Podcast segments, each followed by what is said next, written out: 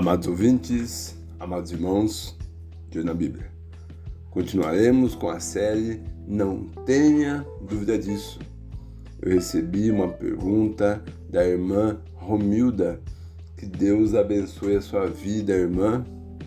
Você me perguntou por que o devorador só ataca os crentes. Vamos estar respondendo a sua pergunta à luz da palavra de Deus. Vamos então no de olho na Bíblia. Na mensagem que você me enviou, diz estar indignada com Deus devido à pandemia. Você ficou desempregada, você trabalhava como cozinheira. Não só você, como também o seu filho, que trabalhava no mesmo buffet ali como garçom. E que você não conseguiu mais uh, entregar o dízimo, né? E aí você comenta que abateu sobre você e sua família e sobre os irmãos, como você comentou, o devorador. E por que esse devorador não se abate sobre o ímpio, né? Sobre aquele que não busca a face de Deus.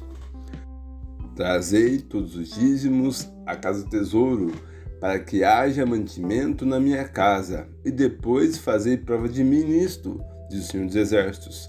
Se eu não vos abrir a janela do céu, e não derramar sobre vós uma bênção tal que até não haja lugar suficiente para recolherdes.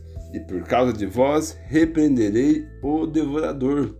Ele não destruirá os frutos da vossa terra, e a vossa vida no campo não será estéril, diz o Senhor dos Exércitos. Malaquias 3, de 10 a 11. Primeiro ponto aqui para a gente analisar o texto, né? Vamos entender o contexto dele.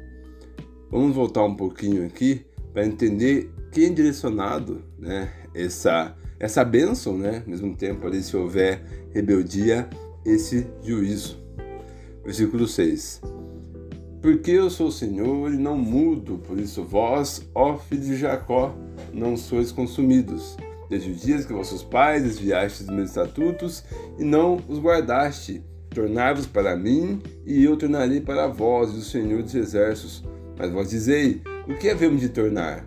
Roubará o homem a Deus? Todavia me roubais e dizeis: Em que te roubamos? Nos dízimos e nas ofertas. Com maldição dos amaldiçoados, porque de mim roubais, sim, toda essa nação. Vemos que aqui é direcionado, por meio do profeta Malaquias, aos filhos de Jacó, a Israel. Israel ali, né, a sua rebeldia, não estava mais dizimando e ofertando a Deus, né? não estava mais cumprindo uh, a lei imposta a eles. Né? Eles tinham que dizimar e ofertar para dar o sustento aos levitas, né? aqueles que eram responsáveis é, pela manutenção do templo né? ou da casa do tesouro. Eles não podiam trabalhar. Não vou entrar muito no tema com relação ao dízimo, né? não é esse o objetivo, mas só para entender aqui o pano de fundo. E aí é comentado né, para trazer o dízimo à casa do tesouro para que haja mantimento na minha casa, né, para que haja comida. E depois disso, né, fazer a prova do Senhor, e se ele não abrir a janela do céu, não derramar sobre nós uma bênção tal, que não haja lugar suficiente para recolher. Né? Então, quando eles voltassem a dizimar, entregar as ofertas ali, lá na, no depósito do tesouro, né, Deus iria uh, abrir a janela do céu. Interessante, né? Janelas do céu seria uma bênção, amados ouvintes, amados irmãos, tão grande que esse termo, janela do céu ou como portas do céu, é mencionado lá em Gênesis 7:11, né?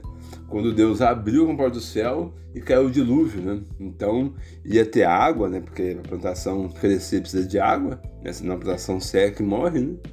Se eles obedecessem a Deus, voltassem, né? A não serem rebeldes ordem de Deus, eh, viria sobre eles uma benção sem precedentes aí, né? Ia ter tanto mantimento que não ia haver local para recolher-lhes. Vamos seguir então. E por causa de vós repreenderei o devorador, ele não destruirá frutos da vossa terra. Né?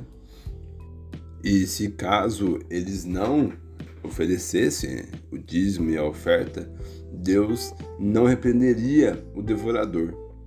Quando vamos ver no texto no hebraico, né?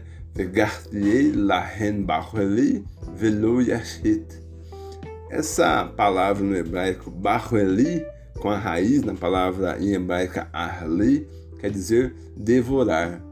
A palavra Arli ela é usada, mas com muita frequência no Velho Testamento, devido ao fato que os hebreus e os judeus, os filhos de Jacó, uh, plantavam as coisas, né?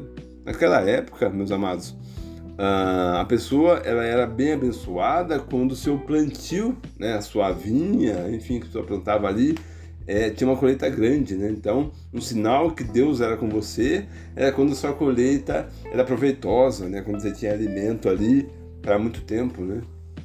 Então, essa palavra Arli, do hebraico, né? Ela vai estar muito, muito presente no Testamento.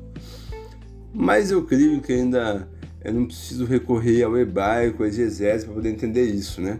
Vamos ver a mesma passagem em outras versões.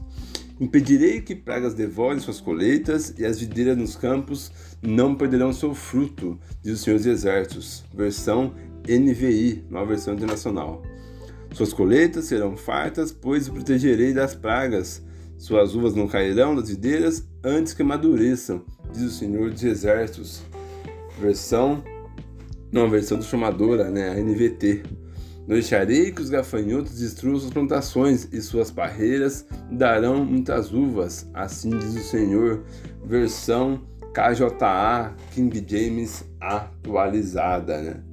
Portanto, tivemos aqui que o devorador, né, como algumas denominações, talvez por ignorância ou muitas vezes, né, por malícia, dão, espiritualizam esse devorador como se fosse um demônio, uma ação maligna que vai acabar com o alimento da sua dispensa, que vai fazer com que você passe fome ou coisas do gênero, né? Mas e aí, né? O devorador é um gafanhoto? É isso mesmo, né? Vamos ver lá em Joel, capítulo 1, versículo 4, o que é dito. E o que o gafanhoto cortador deixou, o gafanhoto peregrino comeu. E o que o gafanhoto peregrino deixou, o gafanhoto devastador comeu. E o que o gafanhoto devastador deixou, o gafanhoto devorador comeu. Lá em Joel foi dada a mesma praga, né? Uma nuvem de gafanhotos ali é, devastou né, a plantação ali. Vejam um pouquinho mais à frente, ó. Joel, capítulo 1, versículo 10 a 12. Os campos estão arruinados, a terra está seca, o trigo está destruído, o vinho novo acabou, o azeite está em falta. Desesperem-se, agricultores, chorem produtores de vinho, fiquem aflitos pelo trigo e pela cevada, porque a colheita foi destruída. A vinha está seca e a figueira murchou. A romanzeira e a palmeira e a macieira, todas as árvores do campo secaram, secou-se ainda mais a alegria dos homens, né? Como vimos, o devorador lá de Malaquias 3:11, né, são gafanhotos que devoram a plantação. Né? Então, se Jacó, se Israel, né, fosse desobediente né, à ordenança de Deus, que era entregar os dízimos e ofertas, né, Deus não ia repreender essa praga, né, que são os gafanhotos. E o gafanhoto, amados, vocês pesquisem aí na internet, né? Ele devasta realmente a plantação, né?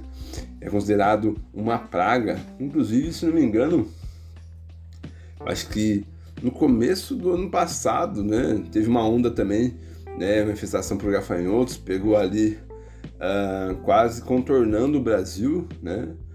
E a devastação foi grande, né? Então, portanto, né? A fome, o desemprego aí causado pela pandemia, uma crise sanitária, né? Na minha opinião, é para que o povo se volte a Deus, né? Para que o povo compreenda que Deus está no controle, né? Então, é afetado tanto o pobre quanto o rico, né? Todos vão ser afetados, infelizmente, estão sendo afetados, né? Por esse vírus. Então, de forma alguma, né? É uma coisa particular uh, somente ao crente, né? Todos estão sendo abatidos. Creio eu que é Deus arando a terra, né? Deus tirando ali o pedregulho, tirando o espinho, né? Para que seja uma terra ali onde nós iremos semear com a palavra verdadeira de Deus. E aí sim vai dar frutos. Esse foi então o De Olho na Bíblia.